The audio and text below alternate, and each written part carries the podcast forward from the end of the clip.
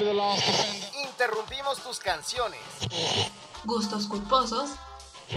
Playlist románticas. Canciones y perreo. Interrumpimos los capítulos de tu serie favorita.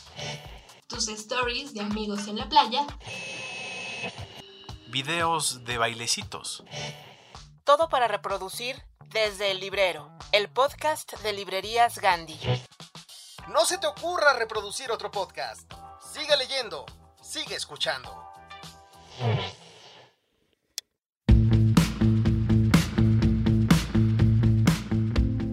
Queridos amigos, ¿cómo están? Gracias por escucharnos en el capítulo 47.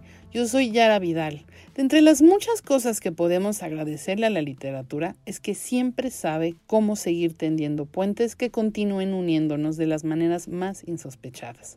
Nuestro invitado de hoy sabe eso y para sacarle el máximo provecho ha dedicado buena parte de su trayectoria a compartir todo lo que sabe, ya sea mediante libros, periodismo o televisión. Estamos hablando de Pablo Bullosa. Quédate a descubrir cuál es su leitmotiv y vamos a echar coto, por supuesto, como siempre con él. Tenemos en Musicales una historia interesante sobre My Chemical Romance. No te puedes perder nuestras recomendaciones literarias y noticias del mundo cultural en Culturales. José Luis Valara nos va a presentar su sección desde la trinchera y tenemos en Escucha para leer a este cuento que a mí me fascina de Edgar Allan Poe, El barril de amontillado. Si les parece bien, comenzamos. Imágenes. Figuras retóricas. Sonidos. Compases. Temas recurrentes. ¿Cuál es la idea preponderante en la mente de Pablo Boullosa? ¿Cuál es su leitmotiv? Él considera que los libros hacen más grande nuestra existencia y se ha encargado de demostrárnoslo, ya sea a través de los libros que ha escrito, como El corazón es un resorte, metáforas y otras herramientas para mejorar nuestra educación, dilemas clásicos para mexicanos y otros supervivientes. Su nombre es Pablo Bollosa Velázquez y además de escritor también es periodista y conductor de La Dichosa Palabra. Su programa ha ganado muchos reconocimientos desde el 2004 hasta el día de hoy. Por ahí nos contaron que mientras hay quienes se jactan de libros que han escrito o leído, Pablo está orgulloso de los que ha regalado, recomendado y hecho leer a otras personas. Querido Pablo, de verdad me da muchísimo gusto tenerte con nosotros. Vamos a comenzar por tu lectura y tu escritura, por supuesto. Vamos a conocer cuál es tu leitmotiv. Tú de niño, ¿cómo escribías? ¿O jugabas con libros o nada más echabas relajo? Mm, bueno, no tengo muchos recuerdos más que de escribir mi diario y era eh, eh, no sé por qué con tal facilidad aceptaba la idea de volcar mi intimidad en un diario. Eh, no te puedo asegurar que para entonces yo ya hubiera leído el, el diario del mundo de Amishis, pero sí me acuerdo que yo lo, lo tomaba muy literalmente. Y entonces mi diario lo escribía diario, en las noches. Y recuerdo que una vez, es de los recuerdos más viejos de mi infancia, mi padre entró a nuestro cuarto y yo seguía con mi lamparita escribiendo y me dijo, pero deja de escribir. Dije, ¿pero por qué? Sí, es que es mi diario. Me dijo, no, no, no entiendes nada. Diario no significa que sea todos los días, no significa que sea diario. Significa que lo escribes cuando tú quieres y ya, y ahorita ya no debe, ya es muy tarde, acuéstate, ¿no? Y yo, yo pensaba, bueno, ¿por, ¿por qué se llama diario si no es diario, no? Pero mm, bueno, el hecho es que tenía varios cuadernos de mis diarios de infancia, que perdí en una de mis muchísimas mudanzas en mi adolescencia y primera juventud, pero mm, no sé por qué tenía esa manía tan, tan lectora y eh, pues no, no lo sé realmente. La única explicación que me he podido dar es que hay una foto mía de muy, muy vieja, de cuando yo tenía eh, dos años y medio. Es una de esas fotos que se tomaban, de esas cuadradas, eh, donde viene la fecha. Y por eso sé que yo tenía dos años y medio y estoy, entre comillas, leyendo. Eh, obviamente no sabía yo leer, pero pues estaba imitando lo que yo veía que hacían, que hacía mi mamá y que hacía mi papá, que era, que leían. Ahora, yo no sé cómo podía leer una pareja que tenía seis hijos, pero leían y la casa estaba llena de libros y yo ya, digamos, aspiraba a ser ese, ese lector, ¿no? Una eh, anécdota que recordaban algunas de mis hermanas es que yo era muy, muy chiquito cuando eh, mis hermanas mayores hicieron unos letreros para darle la bienvenida a no sé quién en la casa. Y entonces escribieron, hicieron unas cartulinas y las pegaron en, en, los vidrios para darle la bienvenida a esta persona. Y yo al ver las cartulinas las señalé y dije, le falta una goma con G. Y, y, claramente estaba yo equivocado, le faltaba una coma, pero en eso no estaba equivocado, ¿no? Le faltaba una coma y yo ya estaba eh, corrigiendo textos. Eh, y, yo no tengo recuerdo eh, presencial de esa anécdota, pero sí recuerdo que esa anécdota la contaban mis hermanos mayores.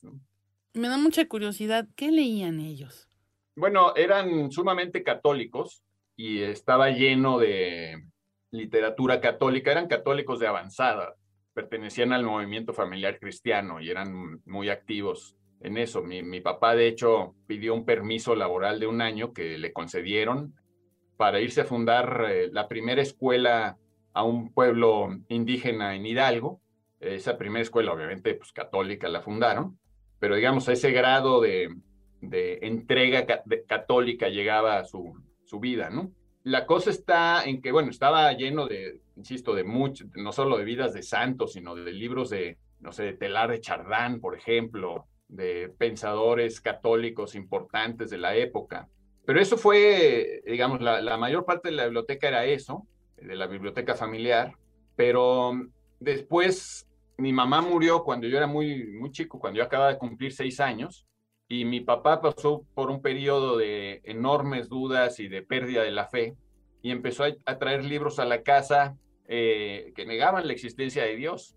Y entonces era muy extraño leer eh, y empezó a leer bestsellers, eh, desde Papillón o El Exorcista hasta Vidas de Santos, libros muy católicos. Entonces, como que yo tengo el recuerdo desde muy pequeño de, de entender que los libros dicen cosas distintas, que no todos los libros cuentan la misma historia. Entonces, digamos que hay, hoy diríamos, aprendí que hay distintas narrativas, ¿no? Eh, sería la palabra que usaríamos pero bueno, lo, que entendí es que había que tomar las cosas con precaución y que los adultos no estaban de acuerdo entre sí, que el mundo adulto también era confuso y que no quedaba claro qué pasaba, ¿no? Con la vida y con la realidad. Oye, pero ahí es lo que acabas de decir, creo que hay tres secretos tuyos. A ver, voy a intentar los tres secretos. Tú me dices si le atiné o no, se vale decir, ¡uh, qué balín! El primero ahí está tu, preocupación educativa. El segundo, ahí está tu preocupación por la ciencia. Mencionar primero a Teilhard de Chardin no es una casualidad. Digo, bueno, yo lo supondría. Hoy ya amanecí freudiano. Este, eh, eh, y tercera, de ahí te volviste lector omnívoro. Bueno, eh, son hipótesis, ¿no? La, vida es siempre muy complicada y creo que eh, eh, también está sujeta a accidentes, no solo accidentes reales, sino accidentes de interpretación. ¿no? sabemos muy bien por qué se nos ocurren unas cosas y no otras.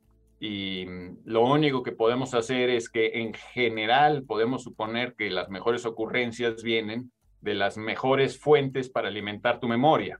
El cerebro humano, a fin de cuentas, lo, lo que hace es procesar información y va a procesar información eh, en función de lo que reciba, ¿no? Por cierto, aquí el ejemplo clarísimo, para poner un ejemplo religioso, pues es el Apocalipsis de Juan, ¿no? Teóricamente es una visión de lo que ocurrirá en el futuro, pero no vio, no vio coches, no vio teléfonos. ¿Por qué? Porque pues, todo lo que está ahí es, lo, es el futuro en función de lo que podía alimentar en su memoria, de lo que él había sí, los delirios que pueden surgir, no, es que existieran en la realidad los monstruos que pone ahí, pero eran los monstruos que podía imaginar a partir de lo que tenía, de lo que él podía haber visto, ¿no? Entonces, em, eh, insisto, pues nuestro cerebro procesa solo en función de lo que uno le da. Y obviamente, pues lo que le damos en nuestra infancia y en nuestra adolescencia y quizá también en nuestra primera juventud es como lo más importante que, que te va a acompañar. Eso como que se va más al fondo de tu memoria y echa más raíces y hace más conexiones que las lecturas más recientes. El otro día platicábamos esto en la dichosa palabra con Eduardo Casar, ¿no? que decía es que el problema de hablar de, de los mejores libros de los últimos 20 años, decía Eduardo, es que en los últimos 20 años ya no, ya no leímos como cuando eres joven, ¿no?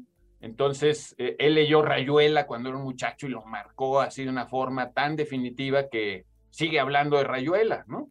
A lo mejor un día ya nadie va a hablar de Rayuela y él, él, él habló todo eh, en su cabeza, eh, ese era el libro que había generado la, la posibilidad de muchos mapas de la realidad y, eso pues nos pasa a todos. Entonces los libros que uno lee en su, infancia y en su primera juventud y en su, en su adolescencia y en su primera juventud pues son libros que te van a marcar mucho más que otras lecturas. Eso no obstante pues uno tiene digamos plasticidad cerebral diríamos, ese sería el término técnico, y uno sigue alimentándose y sigue tratando de, de ver con frescura el mundo y de seguir alimentándose de ideas. Esto que señalas de las ideas, pues me parece absolutamente fundamental, ¿no? Porque las ideas son lo que le da dirección a nuestra inteligencia y lo que nos permite encontrar ciertas cosas o ver ciertos aspectos de la realidad y no otros.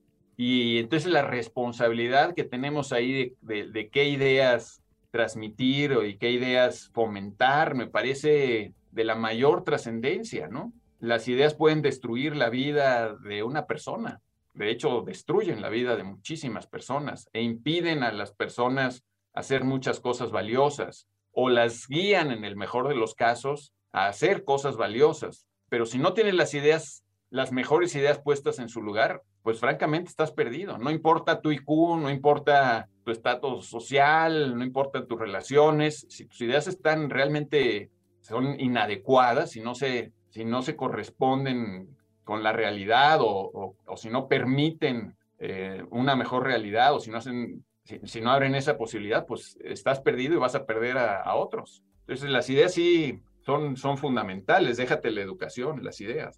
Oye, y de esos libros, ¿cuáles fueron los que más te, te, te, hacía como a, como a cazar Cortázar? ¿Tú bueno, Cortázar? Eh, eh, leía Cortázar en mi juventud, pero no me marcó tanto. No, no fue un libro que, que me sobrecogiera o que, o que me generara ensoñaciones de quisiera ir a París y vivir como vive la maga y todo eso, ¿no? Eh, como a muchas otras personas, no me pasó eso. Yo tuve la suerte de leer buenos libros en mi juventud, quizá guiado por la idea, una idea que me parecía y me sigue pareciendo inalcanzable, la idea de, de leer los mejores libros posibles, ¿no? Digamos, es un ideal pues imposible de seguir, pero al mismo tiempo no es una mala idea como guía. Entonces yo entendí desde muy joven que tenía que leer libros que tuvieran reputación de ser clásicos. Yo sin, sin ser un, un digamos, sin tener una formación humanística, este, buena, ni mucho menos, o sea, si fue una escuela normal, privada, este, donde no te enseñan, perdón que lo diga, casi no te enseñan nada importante ni valioso, pues este, eh, tenía esta idea que yo no sé dónde saqué y me parecía que había que leer los buenos libros. Entonces, a mí yo recuerdo leer El Quijote con mucha dificultad desde muy chico y, y decir, no entiendo, no entiendo, no puedo, pero es un buen libro. Tengo que seguir, tengo que esmerarme. Y bueno, pues me esmeré, ¿no? Y eh, me parece un libro, pues siempre me ha parecido un super libro, ¿no? Pero en mi juventud me puse a leer, digamos, esos libros que tenían reputación. Entonces leía a Dostoyevsky y leía a Dickens. Y bueno, pues esos libros en tu primera juventud mm, son facilísimos de leer y son fascinantes y son universos donde te quedas ahí horas y horas y entonces en lugar de pasarte la tarde, eh, de pronto dices, no voy a salir a la calle ni con mis cuates, ni a jugar fútbol, ni a buscar chicas, sino que te quedas leyendo porque es apasionante, ¿no? Y eso pues también tiene un costo, me imagino, pero también tiene un beneficio, ¿no? Y entonces yo leí, eh, me procuré no leer muchas novedades aunque sí leí varias novedades, muchas novedades, y leí también en mi infancia, leí, te digo, leí hasta bestsellers, este, noveluchas como Café, Té o Yo, eh, novelas como La Tournée de Dios y otras novelas de Jardiel Poncela, que durante mucho tiempo no gozaron de ninguna reputación y que en últimas fechas otra vez parecen como buenos libros, ¿no? De hecho, quizá a mí Rayuela no me impactó mayormente porque yo ya había leído de Poncela y La Tournée de Dios y él hacía juegos tipográficos y eh, cosas increíbles que mucha gente se sorprendía al encontrar en, en Julio Cortázar, eh, que les parecía muy vanguardista, ¿no? No sé si estoy diciendo algo que no guste a algunos, pero bueno, cada quien tiene su propia historia de lectura y eso me pasó, te digo, con, con distintos libros. Y bueno, pues esos libros fueron muy, muy importantes. Eh, puedo recordar eh, también con mucha claridad, eso sí, el primer poema que leí. Y eso lo recuerdo perfectamente porque a mí me hacían recitar poesías. Y me acuerdo que en un colegio en el que estuve, en el Simón Bolívar, había un concurso de declamación y tenías que memorizar una poesía. Yo memoricé una poesía de, de Santa Teresa, pero la verdad es que no era la experiencia poética. Lo que yo hacía era repetir como un perico lo que decían esos versos, que no está mal. Quizá me ayudó y quizá todavía hoy puedo este, hacer algunas estrofas poéticas porque aprendí como perico a leer esas cosas, pero digamos, de sentir yo que las palabras decían más de lo que realmente decían, de sentir la poesía en mi pecho y en, en mi cabeza, en mi corazón, eso es otra cosa.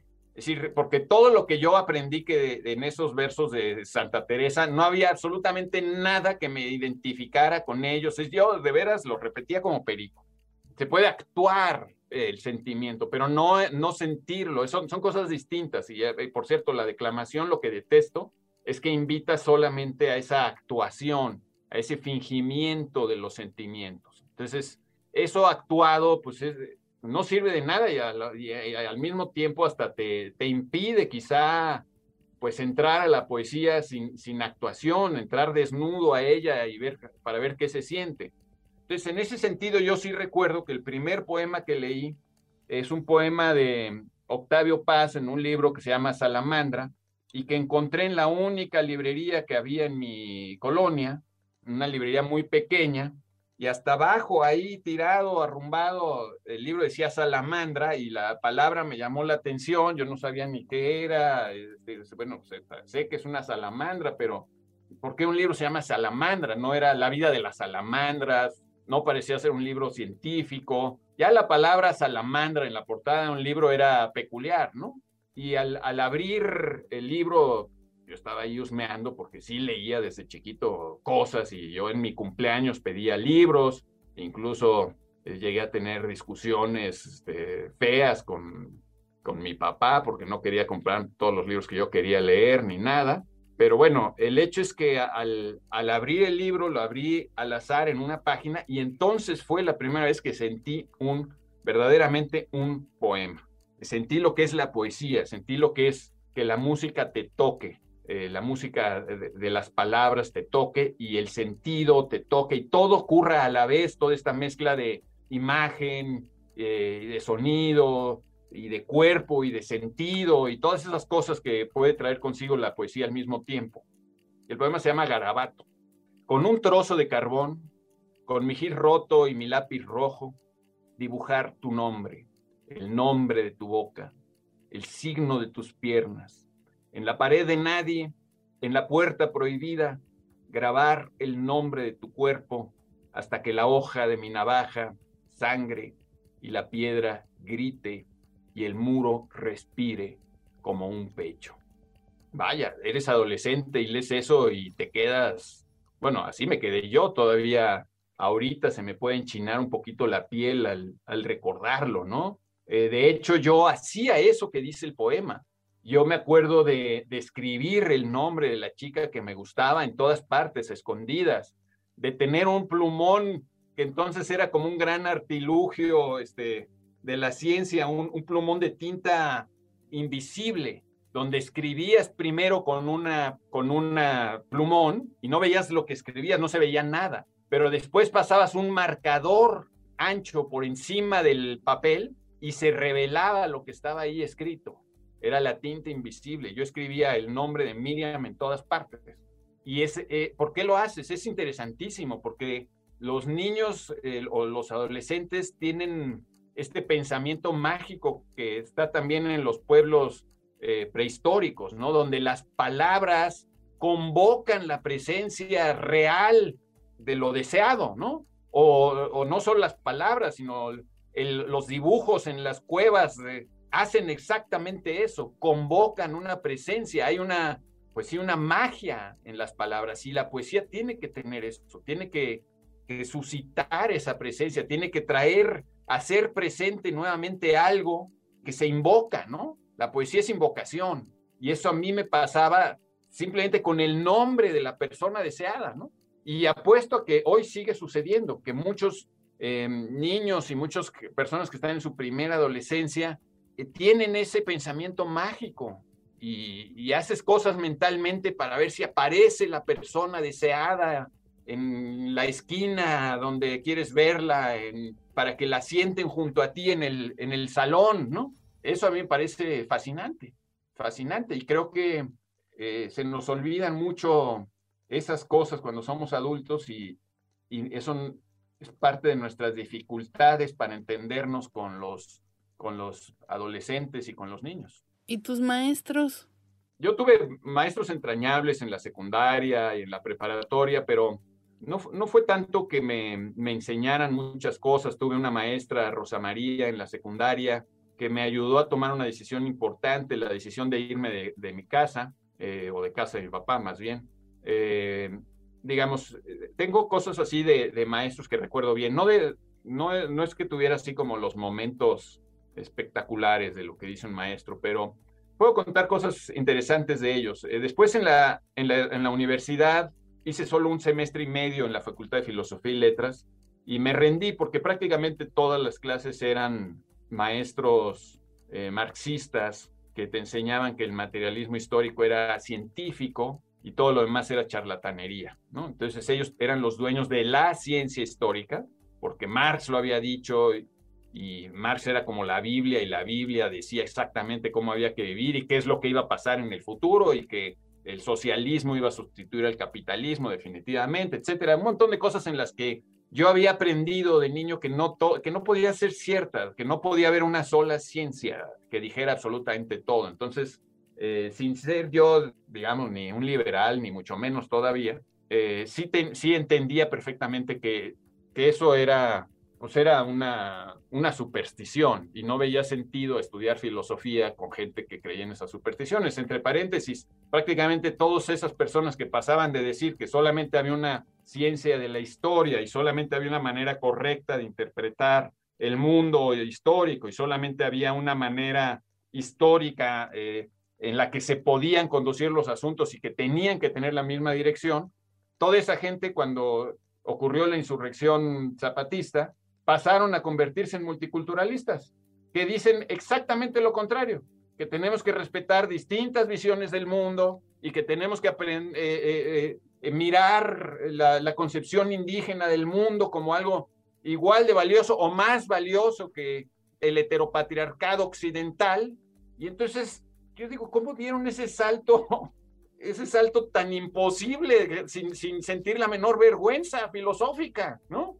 Pero bueno, quería recordar una anécdota muy breve de un maestro mío de la preparatoria, Felipe Boburg, que por cierto tuvo una muerte trágica, eh, falleció tratando de salvar a su hijo que se estaba ahogando y, y bueno, no, no fuimos muy amigos ni mucho menos, pero él tuvo una, hizo una cosa increíble en una clase de ética, nos daba ética. Y entonces un día antes del examen nos dijo, miren, mañana no voy a poder venir yo, va a venir un amigo mío, no tiene experiencia como maestro, pero bueno, estoy seguro de que al dejarles el examen de ética, haciendo la materia de ética, todo el mundo se va a comportar y trátenlo bien y hagan su examen. Obviamente llegó el pobre sustituto, pues el propio Felipe era muy joven, ¿no? Eran maestros muy, muy jóvenes que nos debían llevar tres o cuatro años cuando ya estábamos en la preparatoria, o quizá menos, y todo el mundo, cuando llegó el sustituto y pusieron las preguntas, pues todo el mundo copió todo, ¿no? Entonces todo el mundo se pasó copiando el examen. Y en la siguiente sesión que llegó otra vez Felipe Boburga a darnos clase, pues con todos los exámenes en la mano, dijo, miren, es obvio que todo el mundo copió, esto es una clase de ética, la ética se trata de tener comportamientos éticos, creo que tenemos que decir la verdad y decir ahorita a quién copió, porque pues, si no, ¿qué sentido tiene esta clase? Y bueno, total, nos hizo un chantaje sentimental y poco a poco casi todo el mundo fue soltando, bueno, sí, la verdad yo sí copié, la verdad yo sí copié, no, conmovió el corazón de los estudiantes y prácticamente el 95% de nosotros había copiado, todo el mundo aceptó, dijo, bueno, ya nadie más copió, todo el mundo ya, ya, ok. Bueno, pues ahora todos los que copiaron están reprobados. Protesta general en el salón, pero maestro, ¿cómo es posible que nos convence de decir la verdad y ahora nos castiga? Dijo, sí, porque decir la verdad tiene consecuencias. Y me pareció, de veras, de todas mis lecciones de la preparatoria, me pareció la mejor lección. Y hasta la fecha es algo, es una verdad muy importante que tenemos que entender y asumir. Y decir la verdad tiene consecuencias. Y hay que vivir con ellas, sí, hay que vivir con ellas. Hay que decir la verdad, sí, pero decir la verdad tiene consecuencias. El mundo es difícil, el mundo es difícil. Y llevar una vida ética es todavía más difícil que seguir la corriente. Entonces, esta vocación de verdad puede ser hasta suicida, o sea, puede ser muy complicado, puede ser muy difícil hay que tenerla, pero hay que saber que la verdad te mete en problemas y, problemas muy serios. O, la verdad, no quiero decir que exista la, la única verdad, pero eh, digamos, este deseo de aproximarnos a la verdad tiene consecuencias complicadas. Oye, tú, ¿cómo decirlo? Eres escritor, pero digamos que no constante, o al menos no eres un escritor publicado cada año o cada seis meses con un... ¿Cómo le haces? ¿Por qué? Bueno, mm, eh, es que yo creo que es muy distinto un escritor de ficción, alguien que está contando historias y que lo que le gusta es inventar historias y contar historias. Entiendo muy bien que, que esté produciendo literatura todo el tiempo, ¿no? Que no pare y que, y que sienta, pues sienta un poco eso que, que ya platicamos que sentimos los lectores de adolescentes, ¿no? Siente esa pasión narrativa que, que quieres seguir y seguir y no parar, ¿no? Y entonces eso te está empujando y sigues y sigues y sigues y sigues. Pero eh, como yo no escribo ficción, sino que más bien escribo ensayos y, poesía, pues esas cosas tienen un ritmo muy distinto y la verdad es que la pasión de las ideas es muy distinta porque las ideas tienen que como que madurarse mucho en tu cabeza y en el papel. Obviamente para pensar bien hay que usar el papel, para pensar mejor hay que escribir, ¿no? Eh, hay una entrevista con Feynman también muy famosa donde alguien le dice, bueno, usted piensa y luego va y pone en un papel los papeles, eh, sus pensamientos y dice, no, no, mis pensamientos son esos papeles, no están en mi cabeza. O sea, eh, los, matemáticos no pueden mantener todo eso que ponen en sus papeles en su cabeza. Si no está el papel, no está el pensamiento.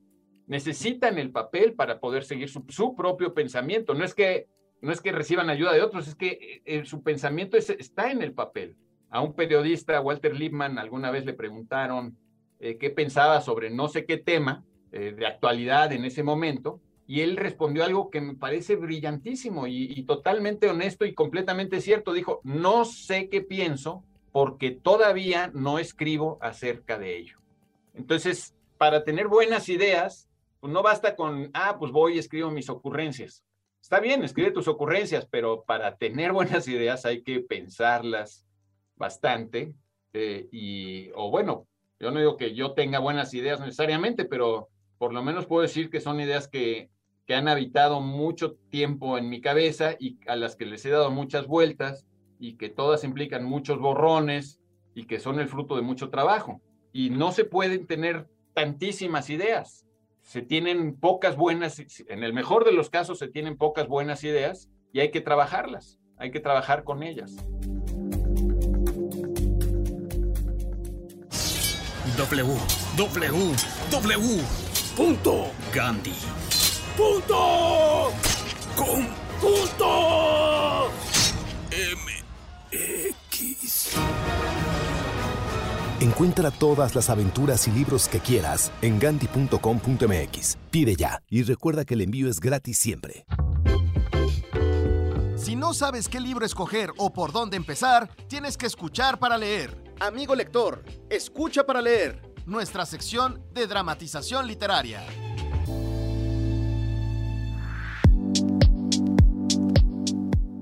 El verdadero horror debe de tener un tiempo preciso, un momento en el cual se reunieron todas las piezas, donde la jugada del escritor se convirtió en algo preciso. Esto fue lo que nos enseñó Edgar Allan Poe en cada uno de sus cuentos. Cómo no existe ninguna manera de escapar. El final nos aguarda. Y por más que tratemos de huir de él, eso es imposible. Esto, estarán de acuerdo conmigo, es lo que pasa en el siguiente cuento, en el barril de amontillado, donde el final será terrible. Gracias, soy José Luis Trueba y les mando un abrazo.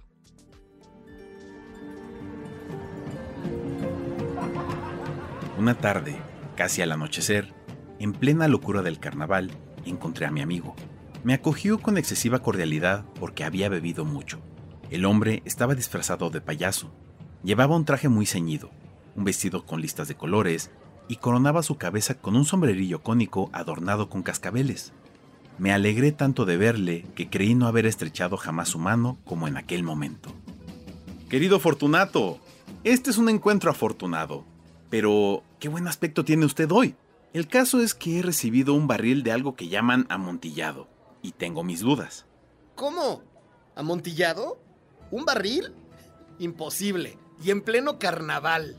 Por eso mismo le digo que tengo mis dudas.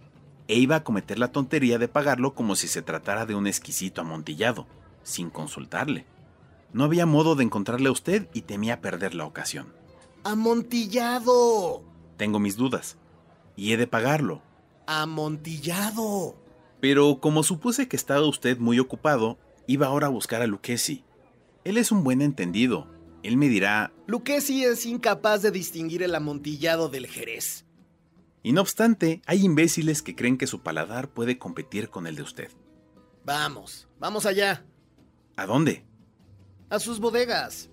No, mi querido amigo.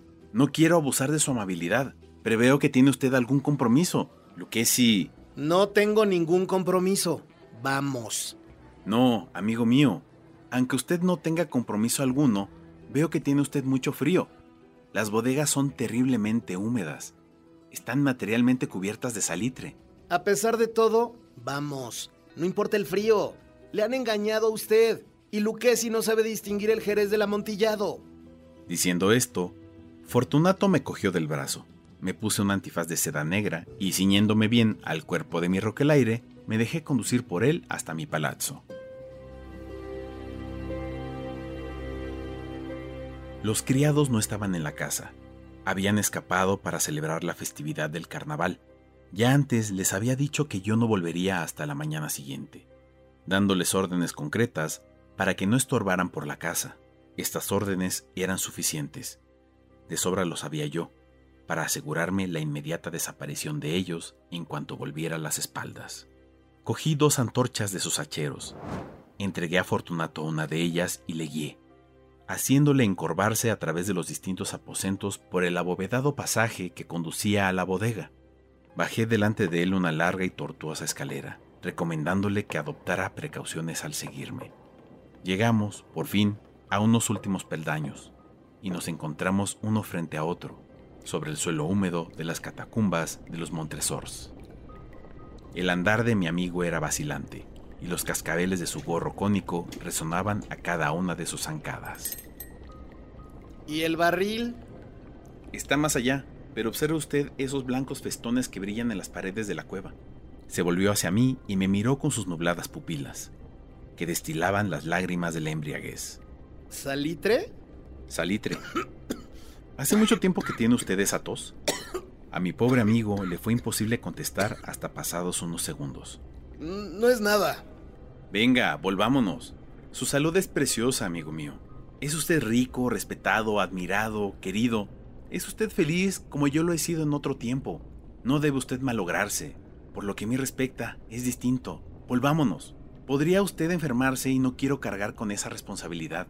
Además, cerca de aquí vive Lucchesi. Basta. Esta tos carece de importancia. No me matará. No me moriré de tos. Verdad, verdad. Realmente, no era mi intención alarmarle sin motivo, pero debe tomar precauciones. Un trago de este Medoc le defenderá de la humedad. Y diciendo eso, rompí el cuello de una botella que se hallaba en una larga fila de otras análogas, tumbadas en el húmedo suelo. Beba. Se llevó la botella a los labios, mirándome de soslayo. Hizo una pausa y me saludó con familiaridad. Los cascabeles sonaron. Bebo a la salud de los enterrados que descansan en torno nuestro. Y yo por la larga vida de usted. De nuevo me cogió de mi brazo y continuamos nuestro camino. Esas cuevas son muy vastas. Los Montresors era una grande y numerosa familia. He olvidado cuáles eran sus armas. Un gran pie de oro en campo de azur. El pie aplasta a una serpiente rampante, cuyos dientes se clavan en el talón. ¿Y cuál es la divisa? Nemomé impune la Chesit. Muy bien. Brillaba el vino en sus ojos y retiñían los cascabeles. También se caldeó mi fantasía a causa del Medoc. Por entre las murallas formadas por montones de esqueletos mezclados con barriles y toneles, llegamos a los más profundos recintos de las catacumbas. Me detuve de nuevo. Esta vez me atreví a coger a Fortunato de un brazo, más arriba del codo. El salitre, vea usted cómo ha aumentado, como si fuera musgo, cuelga de las bóvedas. Ahora estamos bajo el lecho del río. Las gotas de humedad se filtran por entre los huesos. Venga usted, volvamos antes de que sea muy tarde. Esa tos. No es nada. Continuemos. Pero primero echemos otro traguito de Medoc.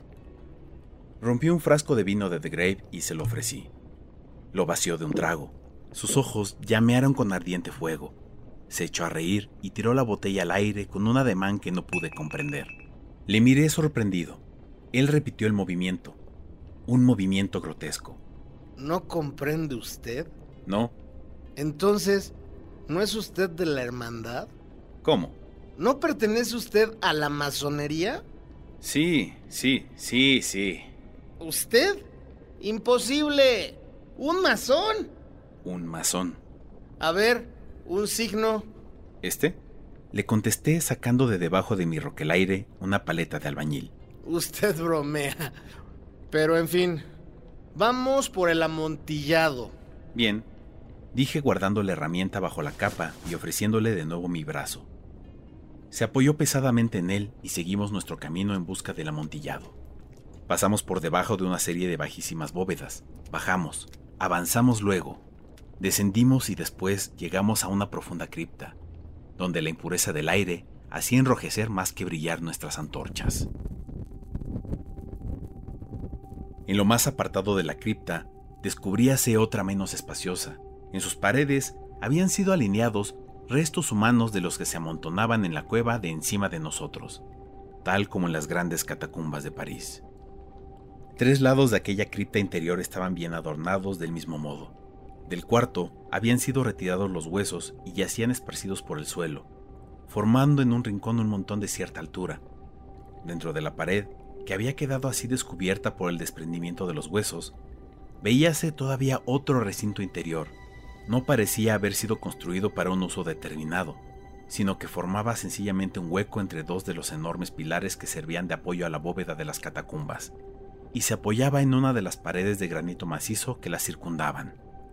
En vano, Fortunato, levantando su antorcha casi consumida, trataba de penetrar la profundidad de aquel recinto. La luz débil nos impedía distinguir el fondo. Adelántese, ahí está el amontillado. Si aquí estuviera Lucchesi. Es un ignorante. Interrumpió mi amigo, avanzando con inseguro paso y seguido inmediatamente por mí. En un momento llegó al fondo del nicho, y, al hallar interrumpido su paso por la roca, se detuvo atónito y perplejo. Un momento después había yo conseguido encadenarlo al granito. Había en su superficie dos argollas de hierro, separadas horizontalmente una de otra por unos dos pies. Rodear su cintura con los eslabones para sujetarlo fue cuestión de pocos segundos. Estaba demasiado aturdido para ofrecerme resistencia. Saqué la llave y retrocedí, saliendo del recinto. Pase usted la mano por la pared y no podrá menos que sentir el salitre. Está en efecto muy húmeda. Permítame que le ruegue que regrese. ¿No? Entonces no me queda más remedio que abandonarlo. Pero debo antes prestarle algunos cuidados que están en mi mano. ¡El amontillado! Cierto, el amontillado. Y diciendo estas palabras, me ataré en aquel montón de huesos que antes he aludido. Apartándolos a un lado, no tardé en dejar al descubierto cierta cantidad de piedra de construcción y mortero. Con estos materiales y la ayuda de mi paleta, empecé activamente a tapar la entrada del nicho.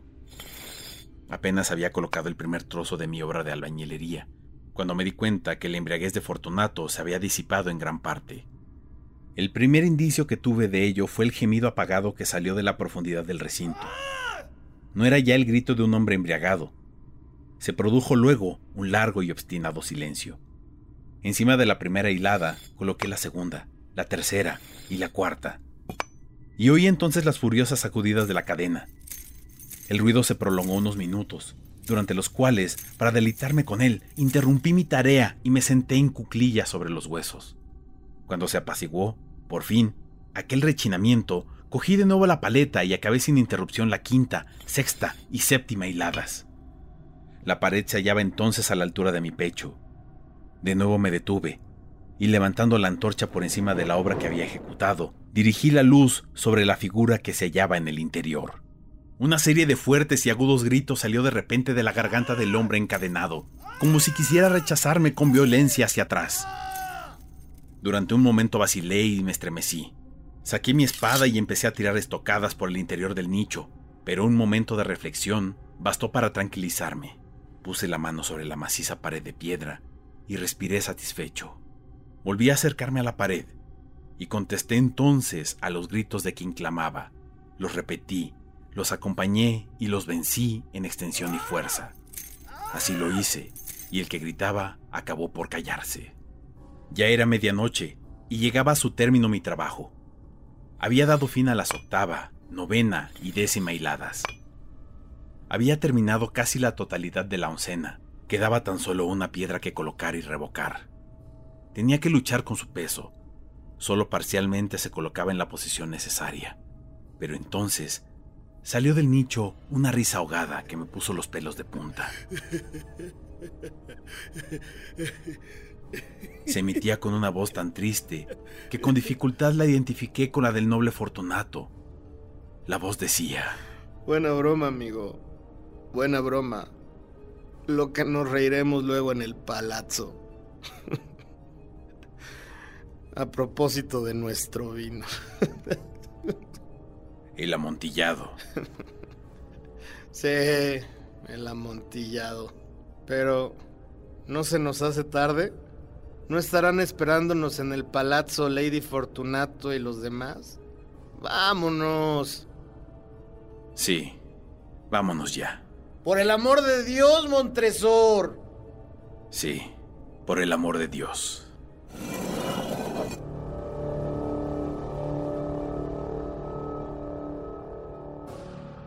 Hola, me llamo Ana y soy alcohólica. Desde que dejé de tomar me siento así como... Así. Pero... eh, ¿No? Este, o sea, es, sí, es como si, ¿no? Bien, bien. ¿Sí? Leer incrementa tu vocabulario. Librerías Gandhi. El sano cotorreo es esa costumbre que tienen las personas de hablar entre ellas, cual si fueran aves coloridas, divertidas y sobre todo cotorras. ¿Qué tiene que ver un cotorro con nuestros invitados? Especialmente que nuestros invitados son bien cotorros. Les gusta el jijiji y el jajaja, los libros y echarse una buena platicada. Esto es Echando Coto.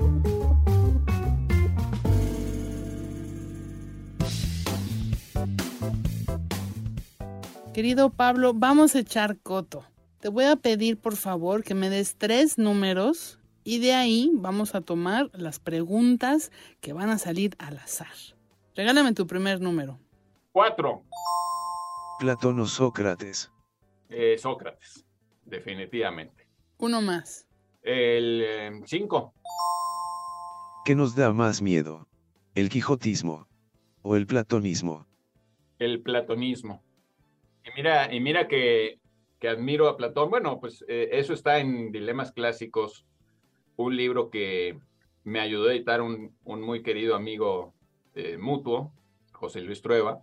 Y mm, ahí está toda la discusión que tengo con, con el legado de Platón, ¿no? Pues también vivió su tiempo y, no tenía una experiencia histórica sobre lo que podían producir eh, sus, sus, ideas, aunque trató de implantarlas en Siracusa con la amistad que tuvo con el rey, un par de veces fue ahí, eh, teóricamente, a tratar de eh, empezar a crear esa sociedad ideal que había vislumbrado primero en la República y luego en las leyes, y bueno, fracasó, eh, o tuvo al menos el valor de no, no, no, creo que lo que medio lo salva su figura histórica es que no tuvo el valor de, de no aferrarse al poder al menos, ¿no? Pero um, eso es algo que, me parece noble de él, muy noble.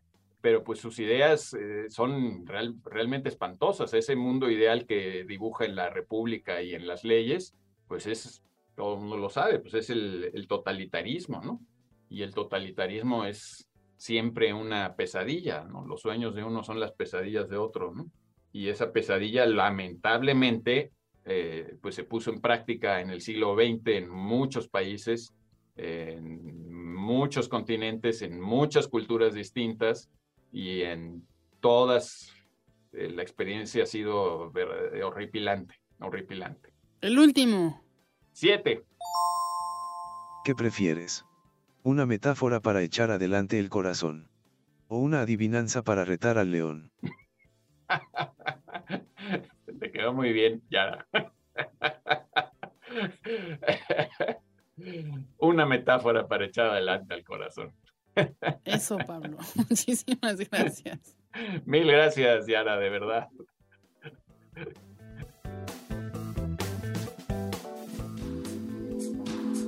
Este mes, en el número 161 de Lee Más, la intención es repensar la arquitectura sin caer en lugares comunes conocer sus posibilidades más allá del objeto estético, como herramienta que puede mejorar la calidad de vida de las ciudades y de las personas que viven en ellas.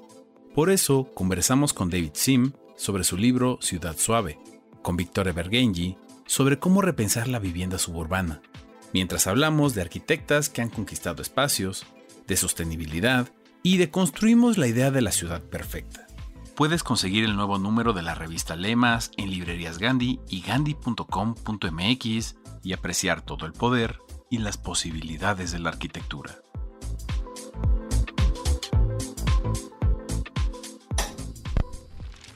Del libro a la canción. De la literatura al rock, al pop y hasta al punk. Sube el volumen. Esto es Música Lees la influencia de la literatura en la música que escuchas.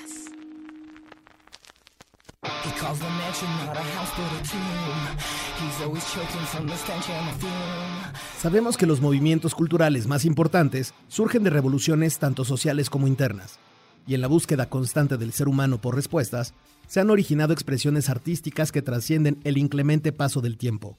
Un claro ejemplo es el romanticismo, corriente que nace a finales del siglo XVIII, principalmente en Alemania y Reino Unido, y que tiene como principal característica la exaltación de los sentimientos sobre la razón.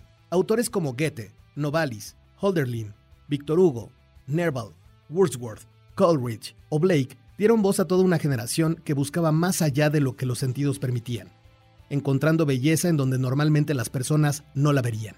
De esta manera, elementos de la naturaleza como la noche, sentimientos como el dolor, la tristeza o el idealismo y la nostalgia por otras épocas cobran un papel protagónico en la creación pictórica, literaria, poética y musical. Siglos más tarde, derivada de la necesidad de los jóvenes por crear una identidad y bajo la misma premisa de enaltecer las emociones por sobre todas las cosas, aparece una subcultura denominada emo, que a través de la música y su estética hace evidente la preocupación de una generación que vive en la incertidumbre y la desesperanza. En ese contexto surge la banda de rock estadounidense My Chemical Romance, que ha sido asociada a este movimiento por la temática de sus canciones, que hablan de la soledad, la depresión y la muerte, así como su estética gótica victoriana y que seguramente sería la música que el joven Werder escucharía.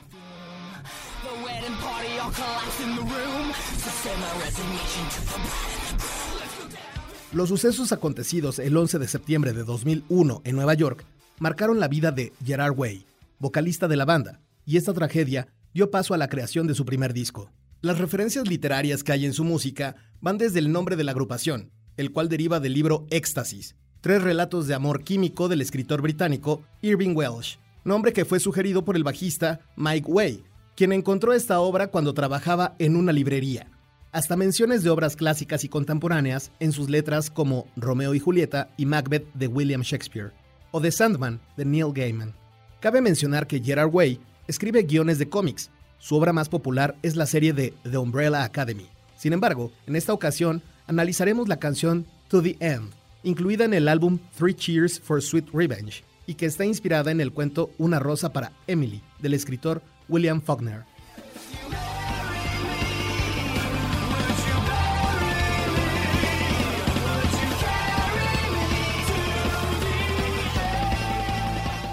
William Faulkner es uno de los autores estadounidenses más importantes, ganador del Premio Nobel de Literatura en 1949. Escribió novelas, cuentos, guiones y ensayos. Una rosa para Emily es un relato corto que cuenta la historia de la señorita Emily Grierson, una mujer solitaria que vivió recluida en la casa que heredó de su padre y que nunca tuvo interacción con la gente del pueblo, a excepción de Homer Barron, un capataz que llega al lugar a trabajar en el arreglo de las veredas y que despierta el interés de Emily. Los vecinos pensaron que la amistad de ambos culminaría en matrimonio. Sin embargo, cuando se terminan las obras, Homer se va del pueblo y después de despedirse de Emily, nadie vuelve a saber de él. Años más tarde, en el funeral de la señorita Emily, se descubre que en una de las habitaciones que llevaba años cerrada se esconde el cadáver de un novio, quien no es más que Homer, que fue envenenado por Emily para retenerlo por la eternidad. En la canción To the End se mencionan todos los elementos del cuento, la mansión que en realidad es una tumba llena de polvo, el cianuro que toma el novio, que en el cuento es arsénico, y la súplica de Homer en el precoro que pide ser enterrado en caso de casarse y llegar con una Emily hipotética, hasta el final.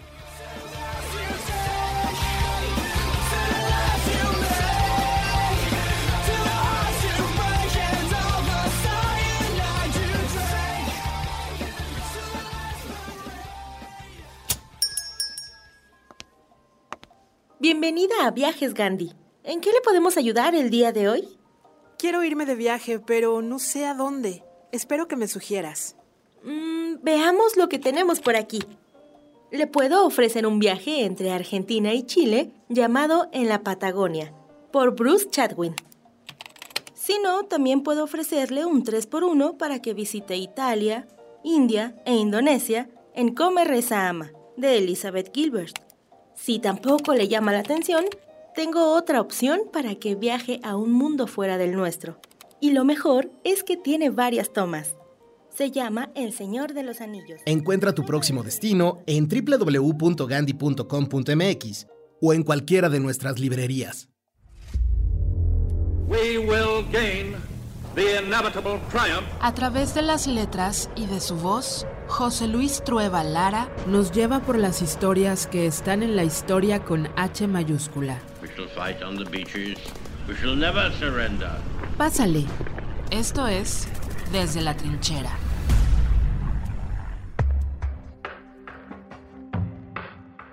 Lo confieso sin problemas. Soy un viajero de sillón.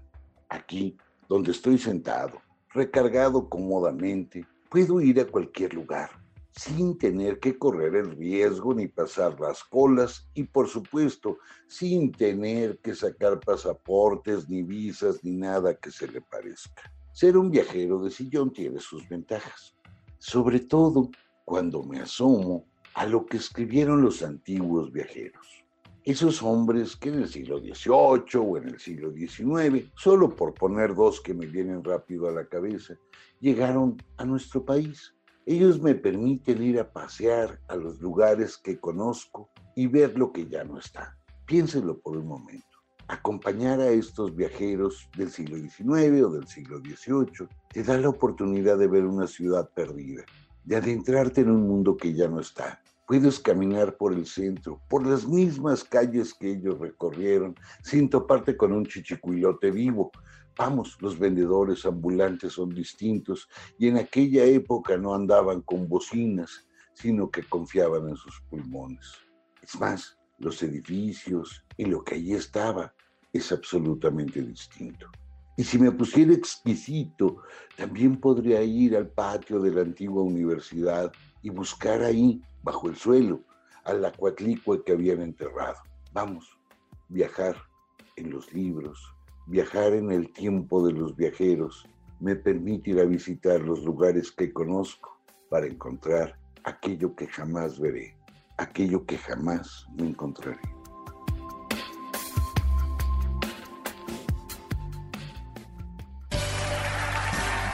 ¿Qué estás leyendo? La última novela de Octavio Paz. ¿Está buena? La encuentro absolutamente idílica. ¿Y tú sigues leyendo el cuento ese de Monterroso? ¿El dinosaurio? Sí. Y voy a la mitad. ¿Cansado de que la gente se burle de ti? Ven a Librerías Gandhi y utiliza tu poder adquisitivo para brillar en sociedad.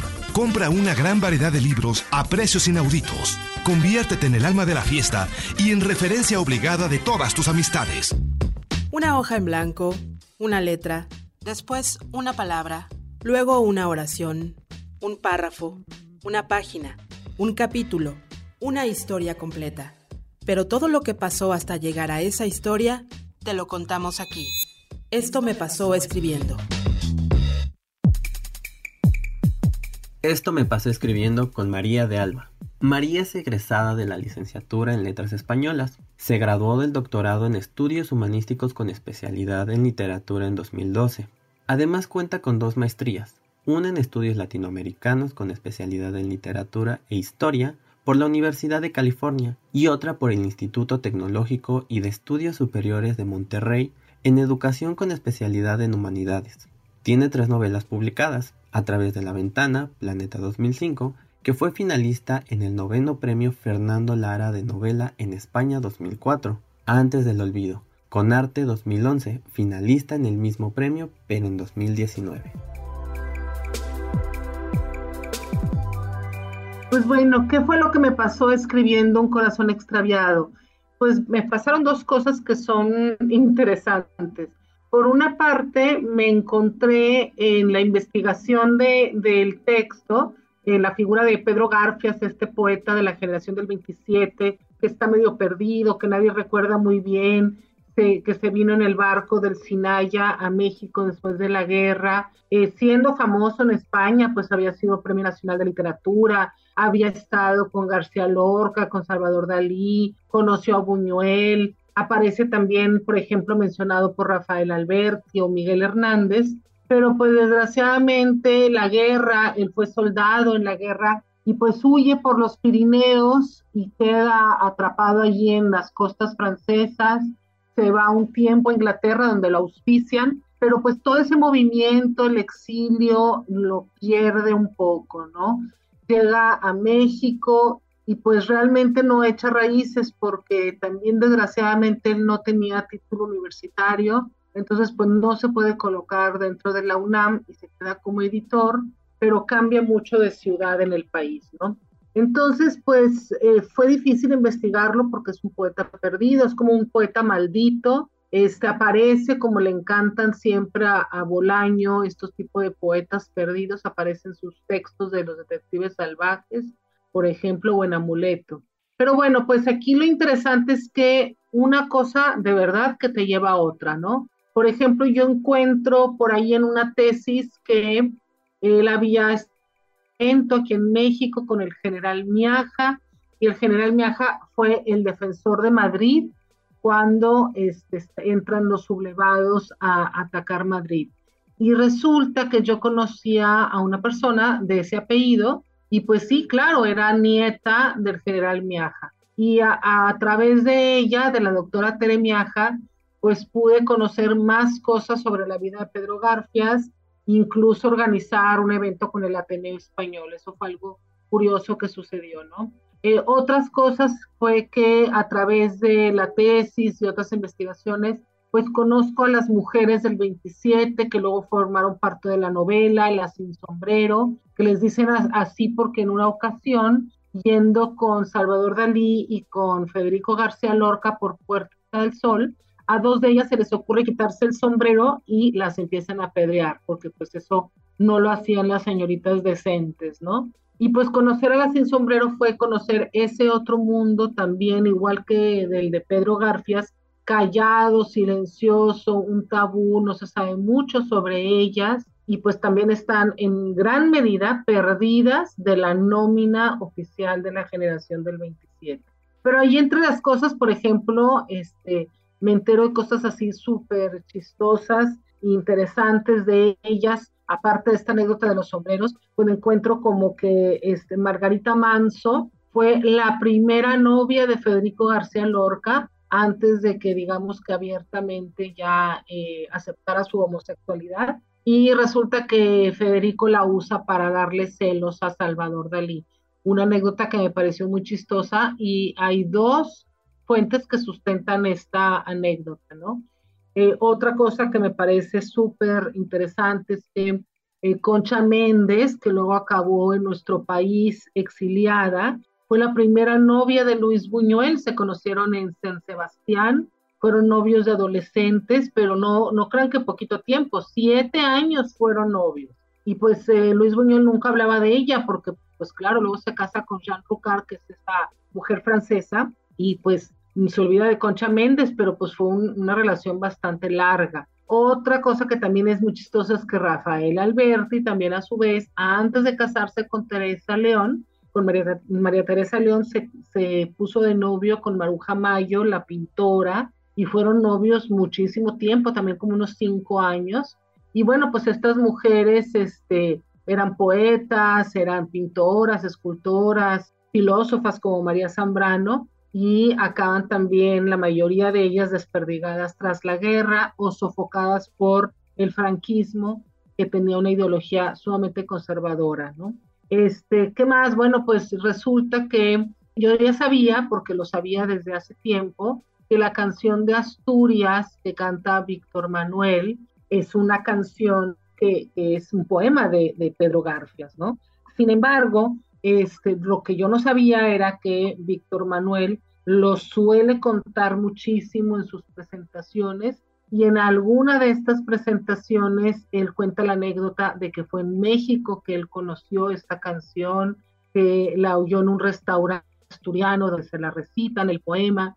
Aquí en México fue donde le puso música y finalmente es esta gran canción que todos conocemos y que pues la mayoría de la gente, sin embargo, no sabe que pertenece la letra al poeta Pedro Garfias. Muchas gracias.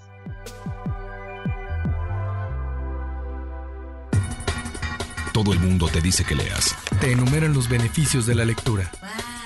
Desde chiquito, durante la adolescencia y la adultez te advierten sobre lo bueno y muy bueno que es leer. Pero la verdad es que... Te da flojera. Librerías Gandhi tiene la solución. No leas. Haz como que lees.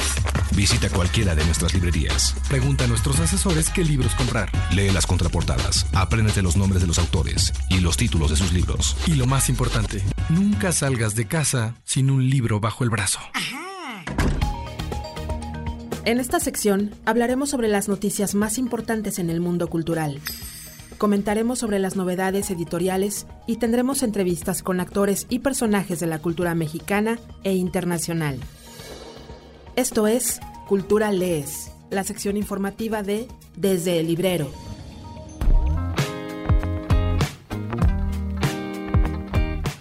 Y el Nobel de Literatura es para... El pasado 6 de octubre fue revelado el nombre de la ganadora del Premio Nobel de Literatura 2022, Annie Ernaux, escritora francesa cuya obra fue reconocida por el coraje y la agudeza clínica con la que descubre las raíces, los extrañamientos y las restricciones colectivas de la memoria personal. La obra de Ernaux se caracteriza por ser esencialmente autobiográfica e intimista y por reivindicar la dimensión política de la intimidad. Por supuesto, puedes encontrarla en tu sucursal más cercana de Librerías Gandhi.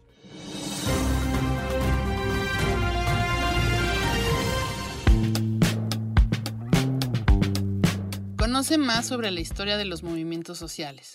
Todos los viernes de octubre a las 11 y 19.30 horas a través de TV UNAM podrás ver la serie Levantamiento, que propone un análisis de las grandes revueltas sociales contemporáneas.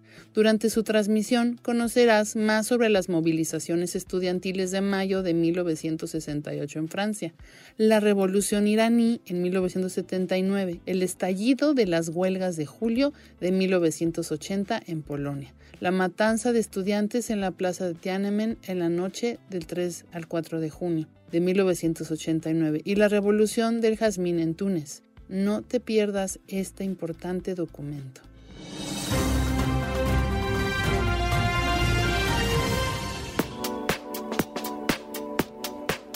¿Ya te inscribiste a los talleres Lee Más? Si aún no lo has hecho, aún estás a tiempo. De mano de nuestros especialistas invitados, aprenderás más sobre fotografía, literatura infantil, poesía, autobiografía. También hay espacios para las personas interesadas en soltar la pluma y ponerse a escribir. ¿Qué necesitas? Disposición para empezar y escribirnos al correo talleres arroba revistalemas.mx para asegurar tu lugar.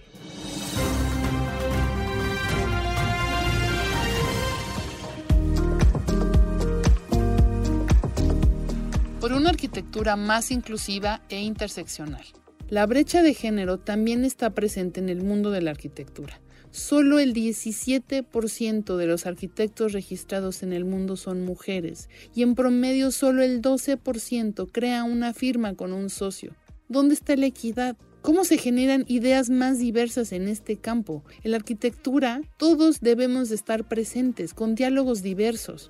Esta y otras preguntas las respondemos o por lo menos tratamos de plantear las preguntas adecuadas en el número 161 de la revista Más de este mes de octubre, la cual puedes encontrarla en tu librería Gandhi de confianza o puedes pedirla a través de gandhi.com.mx, la cual llegará hasta la puerta de tu casa.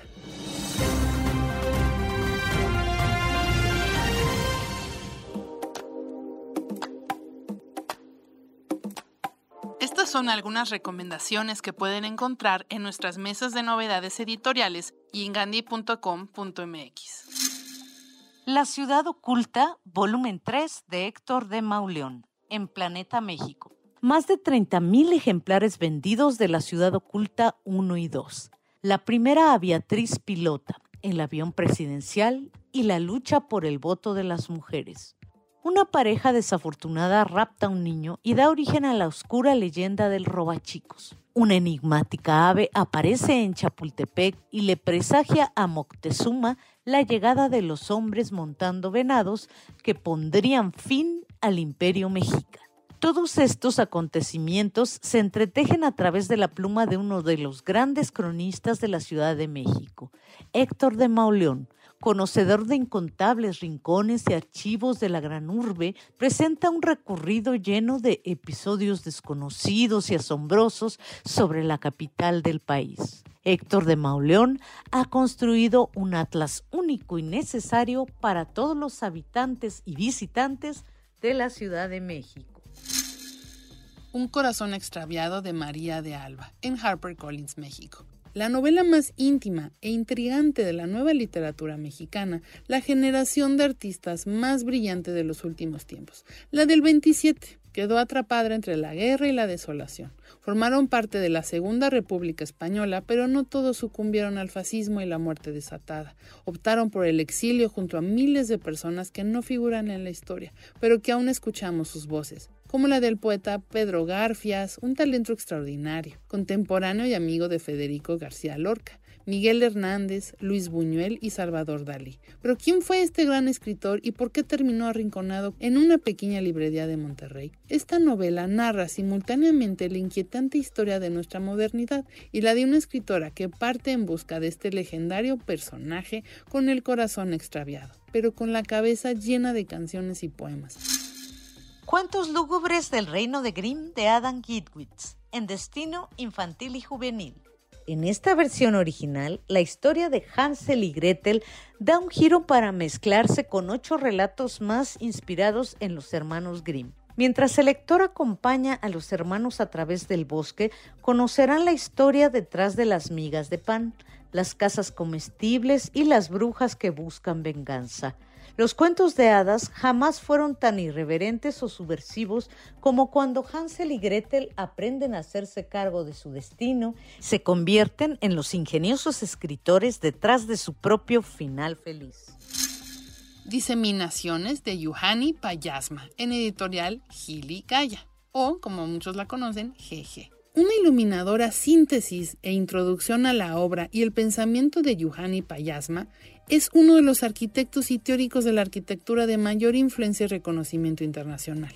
Es autor de numerosas publicaciones y ensayos y en esta compilación de extractos de su obra accedemos a sus teorías y conceptos clave sobre psicología, filosofía, artesanía y teoría arquitectónica desde el espacio vivido y los olores en la arquitectura, pasando por la apticidad y la belleza biofílica, hasta la inteligencia atmosférica y la mano que piensa. Los conceptos reunidos en este diccionario nos dibujan un espléndido mapa teórico a través del que ahondar en uno de los pensamientos más relevantes de las últimas décadas.